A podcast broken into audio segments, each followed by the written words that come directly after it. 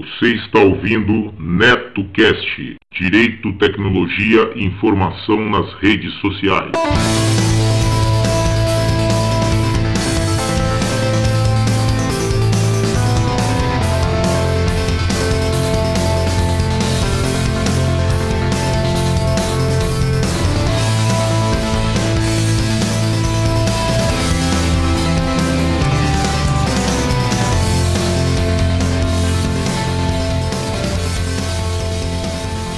Salve, salve galera!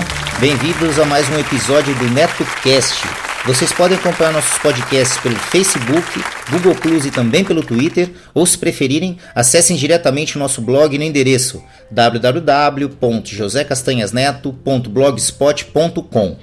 Agradeço as pessoas que participaram e deixaram seus comentários em nosso blog, lembrando que vocês podem nos enviar as notícias de seus eventos, anúncios e sugestões pelo nosso e-mail drcastanhas@gmail.com.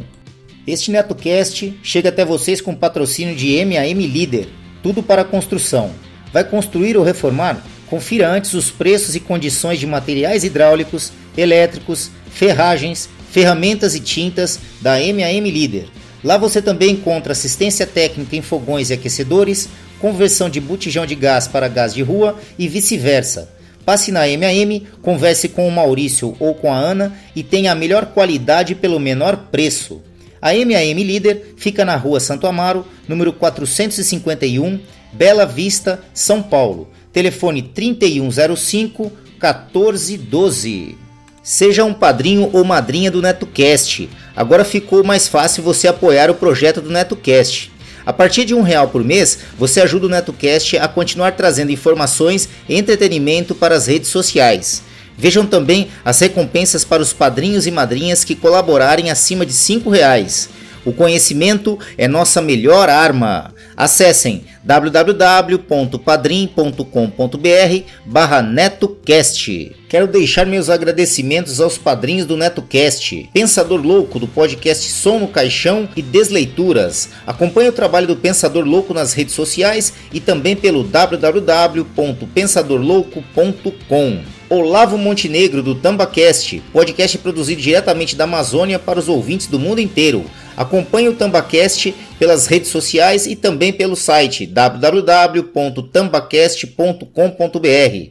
Alexandre Ciuf, grande amigo aqui da Bela Vista, colaborador aí financeiro do NetoCast, assim como também nas pautas do NetoCast aí com sugestões de temas bem bacanas mesmo. Emerson do Megafono, a plataforma que irá lhe ajudar a elaborar seu próprio podcast do zero. Acessem www.megafono.io. Repetindo, www.megafono.io. Garcia, amigão aqui de São Paulo, presença marcante na Podosfera por seus comentários e apoio contínuo aos podcasters, assim como frequentador também lá do Boteco Virtual. Meus sinceros agradecimentos, pois suas contribuições são fundamentais para manter o NetoCast no ar. O conhecimento é nossa maior arma. O NetoCast também está no apoia.se. Apoie o nosso projeto a partir de um real por mês acessando apoia.se barra netocast. Veja também as recompensas para os apoiadores que nos ajudarem a partir de cinco reais por mês. apoia.se barra netocast. Você está ouvindo NetoCast, Direito, Tecnologia e Informação nas redes sociais. São Paulo, em meio a liminares. Fiscalização de aplicativos de transporte segue fraca. Fonte: UOL Tecnologia. Novas regras para aplicativos como Uber começaram a valer na última quinta.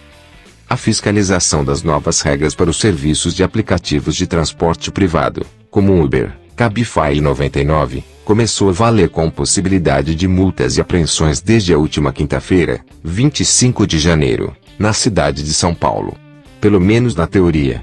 Depois do feriado, contudo, a aplicação segue fraca nesta segunda, 29 de janeiro, primeiro dia de validade da fiscalização após o feriado.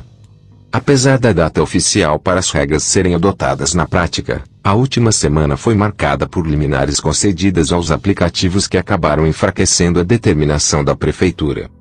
Pelo menos até esse momento não fiquei sabendo de nenhuma fiscalização. Fui até o aeroporto de Congonhas acompanhar, caso tivesse. E não teve, afirmou Marlon Luz, vice-presidente da EMASP, Associação dos Motoristas de Aplicativos de São Paulo, no início desta tarde. As novas regras entraram em vigor no último dia 10 de janeiro e as duas primeiras semanas foram de orientação aos motoristas de empresas. Este prazo acabou e desde o dia 25 a Prefeitura de São Paulo já estava autorizada a multar as empresas e apreender veículos que estivessem contrários às regras. Aeroporto de Congonhas sem fiscais. A reportagem do All Tecnologia esteve no aeroporto de Congonhas, zona sul de São Paulo, por volta das 14 horas e 40 minutos e até 15 e 25 não presenciou nenhum fiscal da DTP, Departamento de Transportes Públicos, monitorando os veículos e motoristas. Apenas um carro da Prefeitura de São Paulo passou no local observando o movimento, mas nenhum fiscal desceu. Os aeroportos e rodoviárias, segundo a Associação de Motoristas, serão os principais pontos de fiscalização. Você está ouvindo NetoCast Direito, Tecnologia e Informação nas redes sociais. O doidão que quer provar que a Terra é plana promete se lançar em um foguete vertical. Fonte: Gizmodo. O doidão que quer provar que a Terra é plana promete se lançar em um foguete vertical. Na última vez que ouvimos falar sobre o Mad Mike Hughes, 61 anos, o motorista de limousine dublê que planeja se lançar em um foguete de 20 mil dólares, com o escrito Pesquisa Terra Plana, foi impedido pelo governo dos Estados Unidos. A alegação é de que ele não podia fazer o voo pois não poderia realizar tal ação em propriedade pública. Isso não impediu que Hughes continuasse com sua pesquisa altamente científica, entre aspas. Segundo publicações dele no Facebook, o motorista voará verticalmente a mais de 800 km por hora, 500 milhas por hora, a uma altura de quase 550 metros. Com um lançamento em direção ao céu, previsto para 3 de fevereiro, Hughes espera que isso o livrará de acessar propriedades públicas e de ter problemas com o governo. Dessa forma, teremos amortecimento suficiente quando pousar. E não será em propriedade do escritório de gestão de terra, afirmou Hughes em um vídeo postado na última semana. Não é a primeira vez que Hughes se lança em foguetes feitos em casa. Porém, apenas recentemente ele se tornou um convertido à religião da Terra plana, o que coincidiu com a necessidade dele de juntar mais grana para produzir seus foguetes, segundo o Washington Post. Ainda não está claro o que Hughes pretende alcançar com o lançamento, pois, como já notou Live Science, para observar a curvatura da Terra é necessário atingir pelo menos 10,7 mil metros acima da superfície. O foguete de Hughes não vai conseguir nem chegar perto de tal altura, o que é uma boa notícia, pois os paraquedas que ele pretende usar não aguentariam o tranco. É importante notar que nosso herói não é muito fã da ciência, como ele deixou claro em uma entrevista à agência de notícias Associated Press. Eu não acredito na ciência. Eu sei sobre aerodinâmica, a dinâmica dos fluidos e como as coisas se movem através do ar, sobre tamanhos de bicos de foguetes e de impulso. Mas isso não é ciência, é só uma fórmula. Não há diferença entre ciência e ficção científica. Em uma troca de conversas no Facebook publicada há alguns dias, Hughes anunciou que não haverá espectadores e que qualquer drone voando próximo à propriedade será destruído. Nossos próprios drones vão filmar quem estiver filmando e suas licenças de matrícula. Eu sou o único homem na história a desenvolver e construir um foguete e a me lançar nele, disse. Então, voem com seus drones no inferno. Você está ouvindo NetoCast Direito, Tecnologia e Informação nas redes sociais. Menino de 3 anos morre após tomar vacina contra a febre amarela em São Paulo. Fonte: UOL Notícias. Dois dias depois de tomar a vacina contra a febre amarela, a criança começou a apresentar febre alta, que persistiu por cinco dias, até que teve uma convulsão seguida de uma parada cardíaca e morreu. Uma criança de 3 anos e 4 meses morreu em Osasco, Grande São Paulo, sete dias após tomar a vacina contra a febre amarela. A informação foi confirmada pela família do garoto e pelo Hospital e Maternidade Renascença Osasco. As reações adversas à vacina como dores no corpo, dores de cabeça e febre podem afetar entre 2% e 5% dos vacinados nos primeiros dias após a imunização. Já as mortes são ainda mais raras. Segundo a Fiocruz, Fundação Oswaldo Cruz, Esses casos ocorrem em um em cada 400 mil doses aplicadas. Segundo a família Lima, que preferiu não divulgar o nome da criança, o pequeno teria recebido a imunização no dia 12 de janeiro, já que morava em Carapicuíba, uma área de recomendação da vacina. O próprio pediatra indicou que ele fosse vacinado, afirmou. Mas, dois dias depois, começaram a surgir os efeitos colaterais. Com febre de 39 graus e muita ânsia de vômito, os pais do garoto o levaram pela primeira vez ao hospital. Ainda que ninguém imaginasse que pudesse estar relacionado à vacina, já nessa primeira consulta, os médicos foram alertados de que ele tinha sido vacinado recentemente.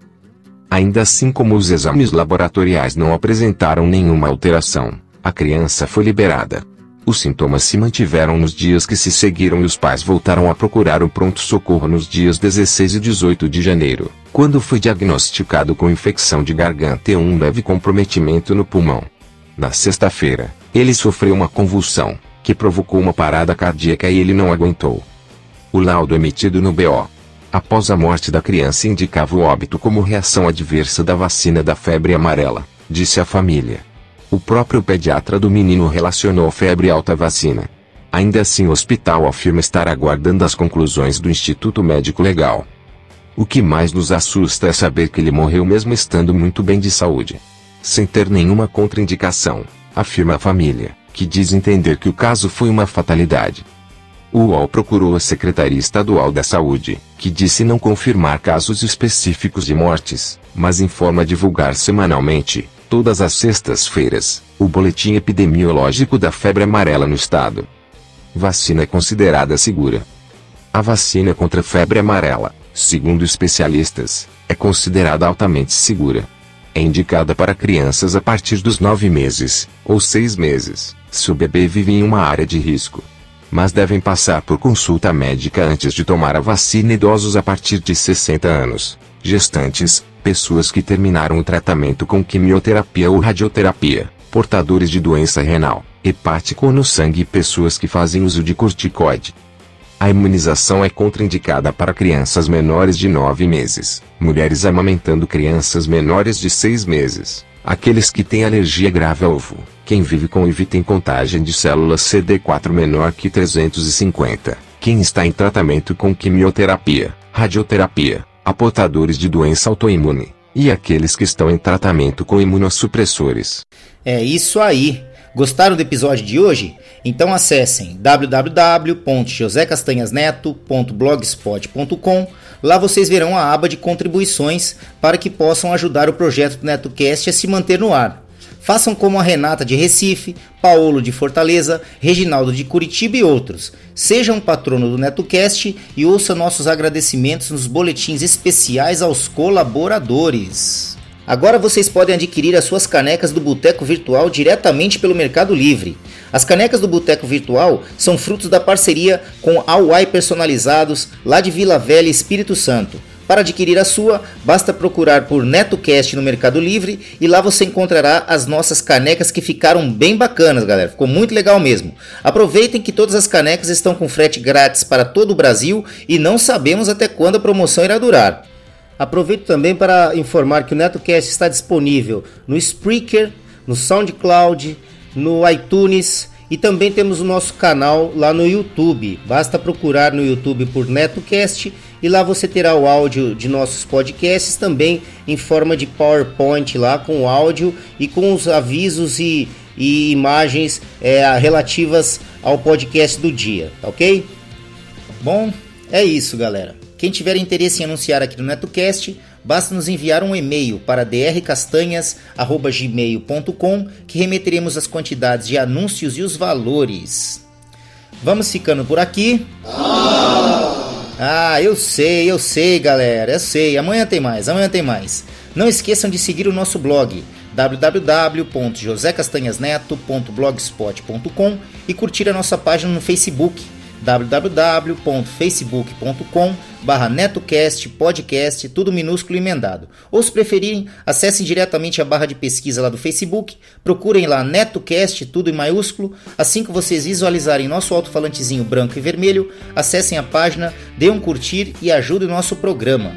O NetoCast também está disponível nos aplicativos gratuitos para Android e iOS. Os aplicativos são Pulse News e o Flipboard. Baixem os aplicativos, adicione a URL do nosso blog nos aplicativos e acompanhem diretamente de seus tablets e smartphones. Para aqueles que curtem fazer um download dos podcasts, o NetoCast agora também tem feed. Lá na barra lateral direita do blog, eu disponibilizei as URLs dos feeds para que vocês assinem diretamente com seus aplicativos e agregadores. O iTunes para o iTunes, né, para o caso de, iPhone e iPad, e no caso de Android, eu recomendo o aplicativozinho CarCast, aquele do carrinho preto e laranja, que é bem simples e cumpre com o que promete. É isso, galera. Vamos ficando por aqui. Deixando um abraço especial a todos que acompanham nosso podcast. Deixando também um beijo especial para Pati Lopes e Amandinha Lopes, que deixaram as camisetas do NetoCast ainda mais bonitas. É isso. Um abraço a todos e até o próximo episódio do NetoCast. Fui! Todas as faixas musicais utilizadas neste podcast, seja como fundo musical ou encerramento, possuem licença Creative Commons ou royalty free, sendo que as fontes e seus links estão relacionadas no post.